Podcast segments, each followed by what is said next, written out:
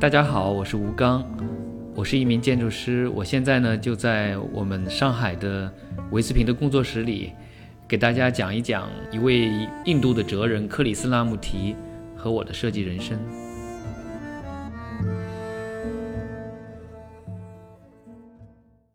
呃，今天我想讲的一个人呢是叫克里斯拉穆提。他是十九世纪末出生，然后一直到二十世纪的这个下半叶去世的这么一个，呃，这么一个印度的哲学家。他是一八九五年出生，然后去世的时候呢是，呃，一九八六年，离现在也不是很远，所以呢，可以说他的思想呢几乎伴随了我的整个设计的。人生吧，我从八十年代啊，就他刚去世的那个年代起就知道他，也开始读他的书。嗯，那个时候我在统计开始上大学，然后后来一直伴随着我去德国呀，呃，然后伴随着在欧洲的旅行，然后伴随着我呃回国工作，然后呃创业啊，一直到现在啊，呃，在整个过程中间呢，应该说他指导的我。或者说对我的影响和提示吧，不仅仅是在一个设计的领域了，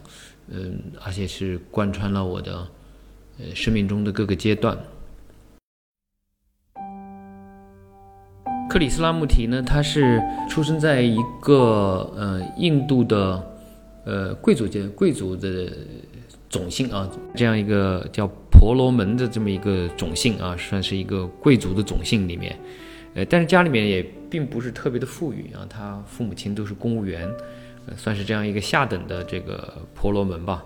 就按照他们的那样的一个结构里面，他生出来的时候呢，就非常的有意思啊。就从他的经历来说，大家就认为呢，这个孩子有一种有一种天生的灵性。他从小成长过程中间呢，就一直是非常的多病啊，迷迷糊糊的呀，对上课呢，呃，几乎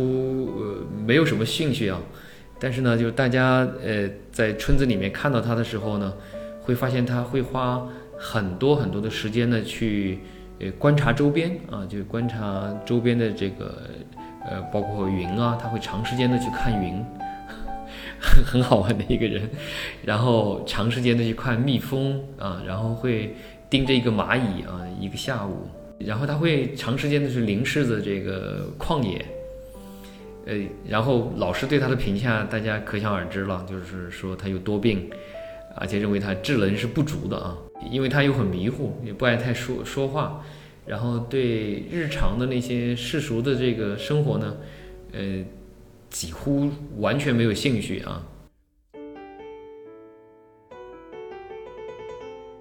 克里斯拉穆提呢，他一生都在印度呢和西方世界，就是传播很多他的这个。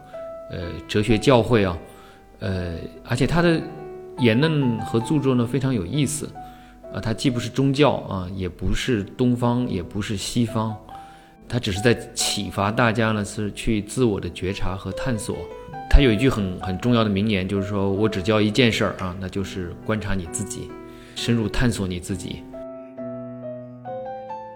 在呃克里斯拉穆提的思想当中呢，他也对于美啊，对于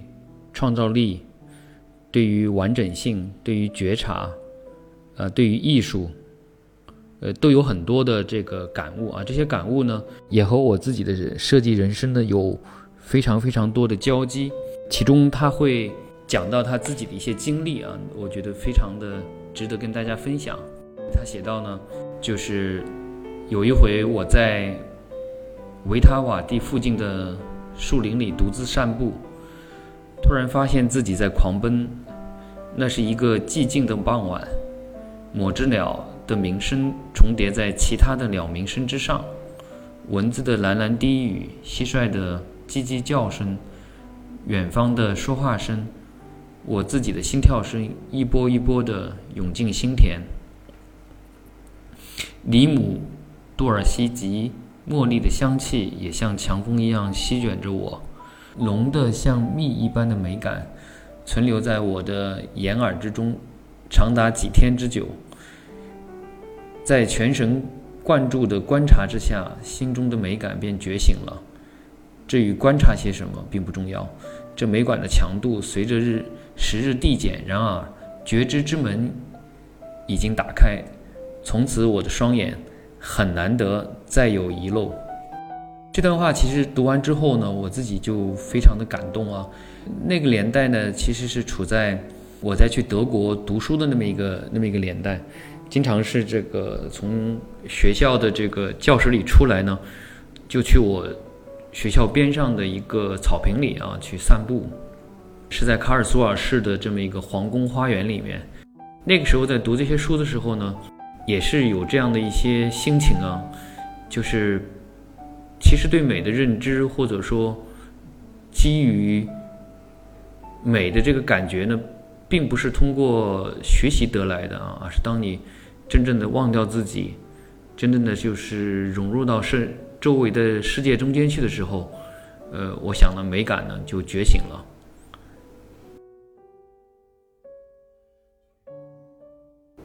有一段时间吧，其实我自己呢也在思考这样一个，就是我愿意这一辈子啊，愿意呃。从事的事业是什么？呃，我自己设计呢，应该是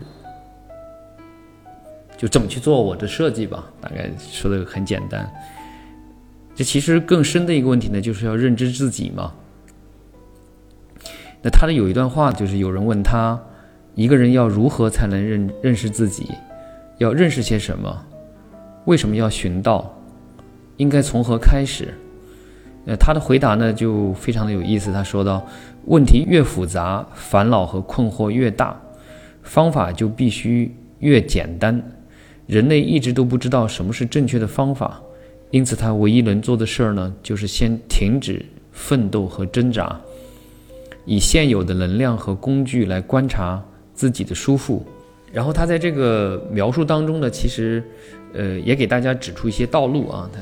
就是说。在年轻的时候，我们做设计呢，总是看到各种的主义啊，各种的运动啊，呃，各种的思潮啊，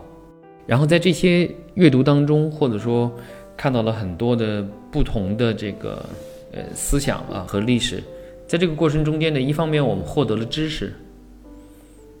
然后另外一方面呢，有可能你真的就是丧失了自己的方向。那他其中这些话中间呢？有一句非常很重要的事情啊，呃，对我的影响还是蛮大的。呃，他说呢，就是你们考虑的总是大型的运动、众人的行动和责任，啊，然后没有人愿意负起个人的责任。你们为什么不先清扫自家门前的马路？那条马路就是你的心。在那个时候呢，其实我虽然也有。也有一些意识啊，就是从自己的身边开始设计，但是并没有像他说的那么清楚。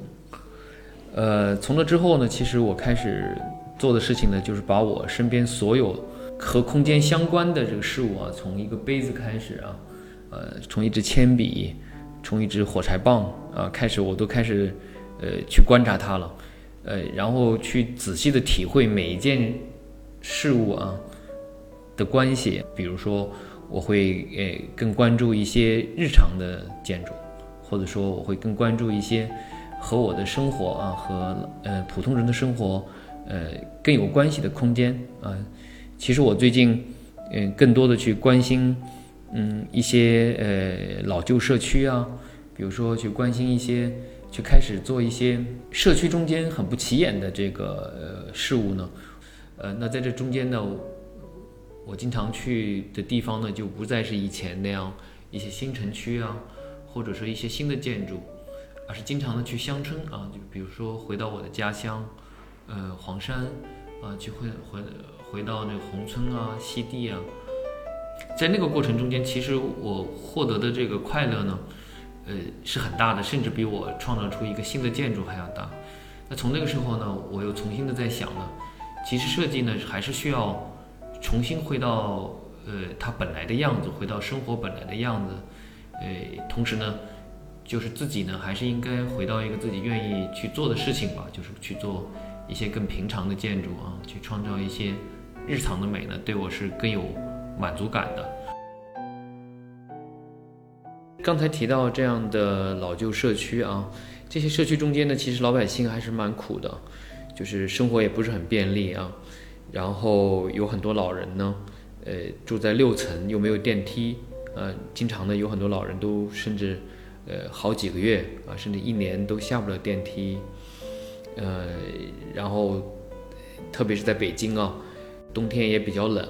如果到楼下去散步呢，然后也非常的艰难啊。如果是残疾的就更加不可能，因为也没有这样的。呃呃，这样的一个障碍的设计啊，没有这样的残疾人的坡道啊，所以总的来说，北京的小区还是挺冷清的。到了，特别是到了冬天。那我自己在这个阶过程中间呢，就在想很多的事儿，然后也在呃希望呢参与到把这些社区变得更好的这么一个过程。比如说，呃，我目前准备把一些呃。社区里面闲置的用房啊，像自行车棚啊，是不是能够改造成一些呃便民的设施？呃，然后呢，这中间呢，呃，我们呃去想象的能够能够方便到老人的和孩子的这些东西呢，呃，包括一些简单的托老所啊，包括呃如何可以放上一些简单的呃呃自助的这个购买机啊，能够能够有一些早餐店啊。啊，然后有一些孩子们玩的地方啊，包括一些呃裁缝铺子呀，或者说修理的铺子呀，那这些东西在我们生活中间已经消失了很久了。但是这些如果我们做起来呢，我相信能够让这些人的生活变得更好。我有一个很深的认识呢，就是当你忘记风格，忘记你是谁，忘记你曾经的文化。也忘记你所受过的这些知识和教育，去真实的去关注一件设计本身，或者说，呃，一个空间本身的那个应该成为的样子的时候，我认为这才是一个最好的设计。